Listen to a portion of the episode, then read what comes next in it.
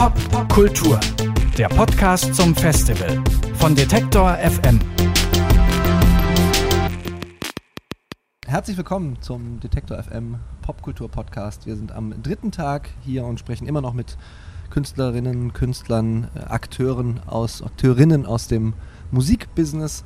Und wir haben jetzt hier wieder zwei Musikerinnen sitzen, und zwar Sierra und Bianca Cassidy. Die haben äh, schon zusammen mit Devendra Bernhardt gearbeitet, zum, mit Anoni von Anthony and the Johnsons, Chance the Rapper zum Beispiel. Und äh, ihre letzte Veröffentlichung, die haben sie mit eben dieser Anoni gemacht. Und zwar ist das ein Song, der nennt sich Smoke 'em Out. Neues Album für Herbst 2019 ist in der Mache. Und da die beiden Amerikanerinnen sind, switche ich jetzt zum Englisch und sage Hello and welcome, Bianca and Sierra. Thank you. Hello. You've made a song which is called Smoke 'em Out, and as I understood it, it was a protest song or or a political reference to. I understood it as Trump, but maybe I'm not right. Maybe can, you can elaborate on what what the references are in that song. It's it's generally about um, kind of really have being fed up with patriarchy uh, as a whole and the the structures that support that. So, in, including the White House and um, the occasion of the inauguration of Trump inspired us to release the track. Um, so, he was kind of like the figure of that moment. That um, the song was almost, I guess, is sort of dedicated to that to that moment. So is there a certain aspect, a political aspect that that triggered this, or is it more the general uh, frustration about it, about patriarchy? Yeah, it's it's a general frustration, like just not even you know wanting to complain about particular men in power, but just being tired of the entire thing. And um, there's a line that talks about um, have children and wives waving forks and knives, which calls upon a kind of um, mob, you know, when you have like a mob with pitchforks and things like that. So, Mm. talking about sort of like women and children are just gonna like pick up whatever's lying around, you know. So, it's a sort of call to just you know, taking all this sort of frustration and anger and just burn it down, burn it, burn it all down. there is a very long history of, of, of protest songs and political songs. Um, did you research along the lines of protest songs before writing Smoke 'em Out, or did you did it just come out of you?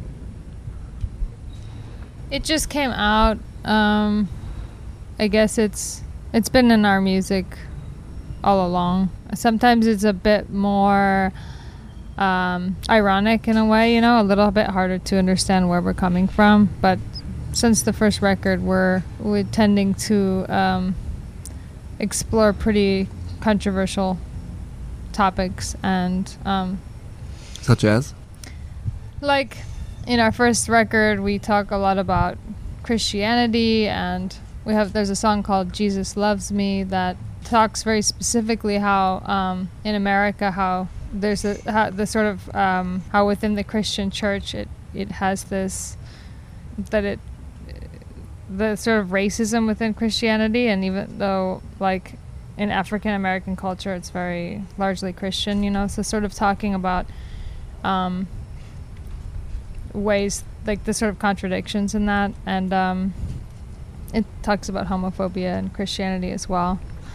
Um, and later on we did a song called um, god has a voice she speaks through me and really just sort of you know challenging this notion that god is Is a he. um, yeah is a he you know which is it's a very widespread um, kind of ongoing ongoing thing Are you trying to achieve anything with the songs? Ex- I, I mean, uh, as I understood you, there's no real, well, I don't say political agenda, but not, not a call. It's not a call to action, or is it? It's definitely a call to question, you know, so sort of taking some of the most um, wi- widely accepted ideas like God being a man or male and just turning them around and just in the experience of hearing something turned around it has an effect in itself But- so we're more like i guess um, you know we like to provoke and open dialogue uh, more than anything So that's what, in the best of your worlds, a protest song, quote unquote, would achieve. yeah i like taking taking the norm and the mainstream and just like making kind of roadblock that faces people to to become more conscious you know There's a lot of, I would say, subcultures that have been linked to protest songs or have been regarded more political. I would say, for example, punk music, the, the origins of rap music were political, um, and even techno might have a very political approach uh, from time to time. Um, does any of these genres um, resonate with you more than others regarding political aspects or, or um, the aspects of questioning a patriarchy? Or uh, and, and, and are some of these genres more credible to you than others? I don't think we look to uh, to music for for this kind of thing. It's pretty personal, and um, so I mean, we listen to a lot more hip hop than we do um, the other genres you mentioned. But um, I think it doesn't matter whether it's folk music or you know what it is. That um, it's just artists.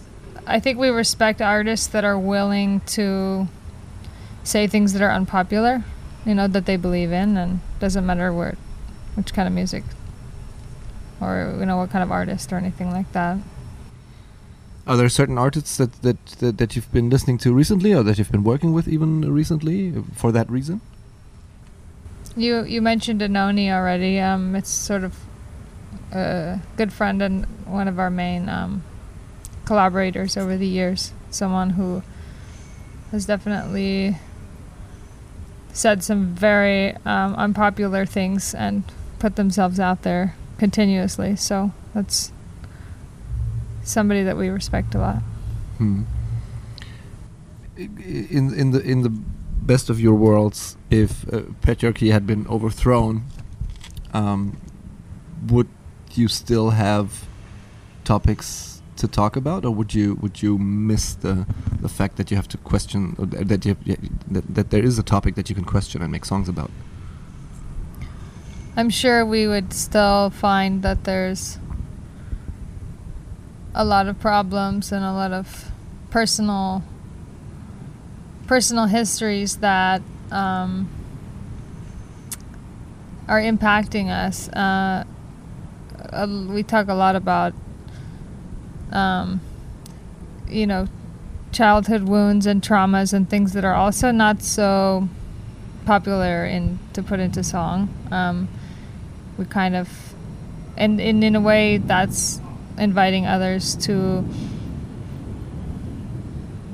sort of dig into their own personal histories and and um, kind of face like the darker side of family histories and things. So that's there's a really personal side to to our work, and I'm I'm sure that you know that's like I'm sure there'll be plenty of plenty of issues Hmm. to plenty of issues to talk about. You know, It never stops.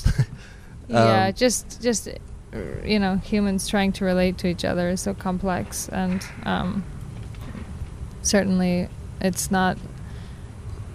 You know, patriarchy is not the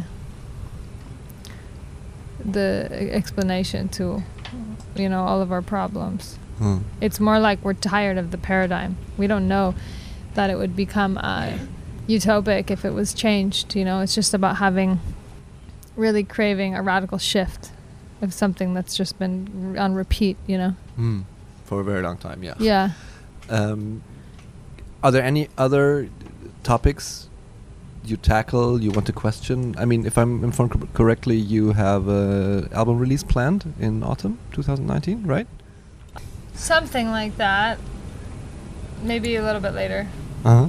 But And- yeah, the subject of um, mental illness is a big subject for us. It's in a lot of our new record, and um, the way that society kind of uh, isolates, rejects, medicates um, the mentally ill, which is even questionable if we should call them mentally ill, um, is really, it's like very problematic um, from our view. And we've come across um, various uh, other types of examples, um, like in tribal cultures and, and whatnot, where there's a completely different paradigm. Uh, a young person who's experiencing voices and a certain kind of crisis that we would recognize as something leading to schizophrenia, they would be recognized as an important part of the community that needed to be guided by an elder who had the same experience.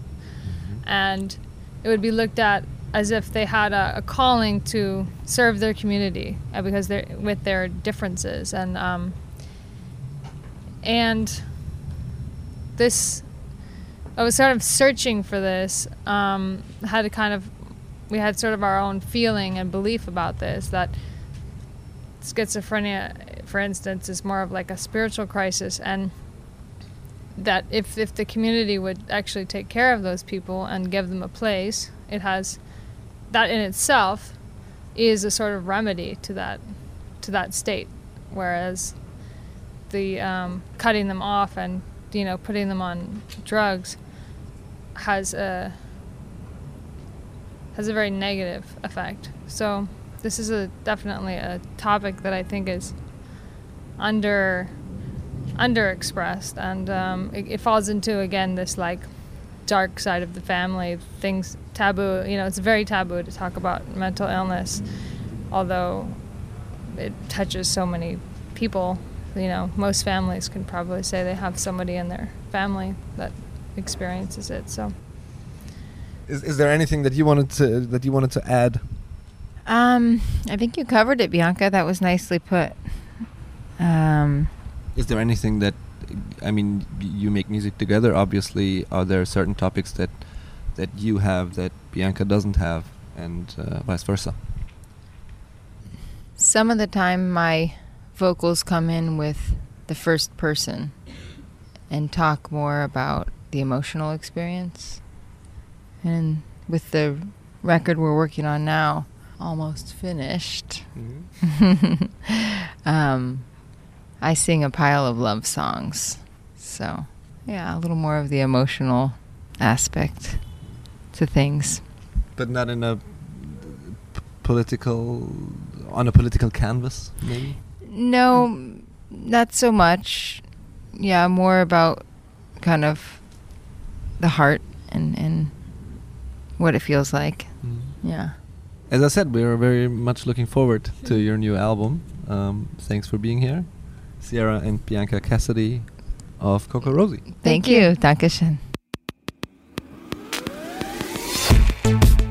Pop, Pop Kultur, der Podcast zum Festival von Detektor FM.